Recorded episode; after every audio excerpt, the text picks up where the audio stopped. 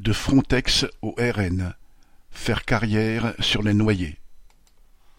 Un certain Fabrice Leggeri, directeur de Frontex, l'agence des gardes-frontières européens, entre 2015 et 2022, figurera en troisième position sur la liste du Rassemblement national de Bardella et Le Pen aux élections européennes du 9 juin.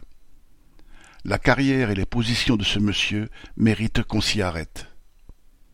Leggeri est entré au ministère de l'Intérieur en 1996 sous Jean-Louis Debré, ministre et grand ami de Chirac.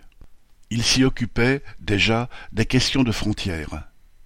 L'arrivée de la gauche au pouvoir l'année suivante, avec Jospin Premier ministre, Chevènement à l'intérieur, la participation du PCF et l'accession de Mélenchon aux responsabilités ne l'a pas déstabilisé. Il est même monté en grade, puis a été recommandé comme expert auprès de la Commission européenne. Il a ensuite exercé diverses responsabilités, de celles qui peaufinent le haut serviteur de l'État. Et c'est encore un gouvernement de gauche, avec Hollande président et Cazeneuve à l'intérieur, qui en 2015 l'a propulsé à la direction de Frontex, où Macron, élu en 2017, l'a évidemment maintenu. À la tête de cette agence chargée de surveiller les frontières de l'Union européenne, l'Algérie a pu donner sa pleine mesure. Sous son autorité, et quasiment sous les yeux de ces hommes, les malheureux affamés qui tentaient d'arriver en Europe sur des bateaux de fortune se sont noyés par milliers, voire par dizaines de milliers. Les autorités européennes, qui pourtant lui fournissaient crédits, équipements et directives, ont fini par lui demander de bien vouloir respecter un minimum de forme et de se conformer aux droits en vigueur.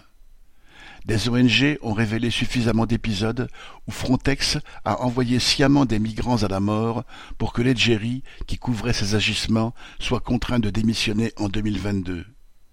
Mais dans le climat politique actuel, fait d'hystérie anti-migrants et de concurrence xénophobe entre le gouvernement, la droite et le RN, une carrière politique s'offrait à lui.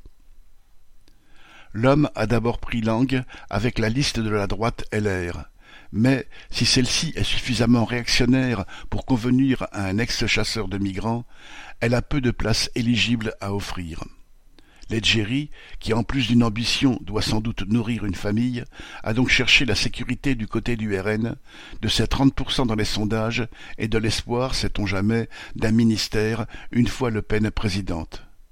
Trop content d'avoir un garde-churme aussi diplômé sur sa liste, le RN s'est empressé de lui faire une place.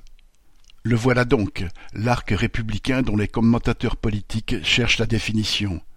Ce haut fonctionnaire sans état d'âme, qui a fait carrière sur la mort de milliers d'hommes, peut l'incarner, avec son itinéraire allant de la gauche de gouvernement au RN, en passant par Macron et la droite.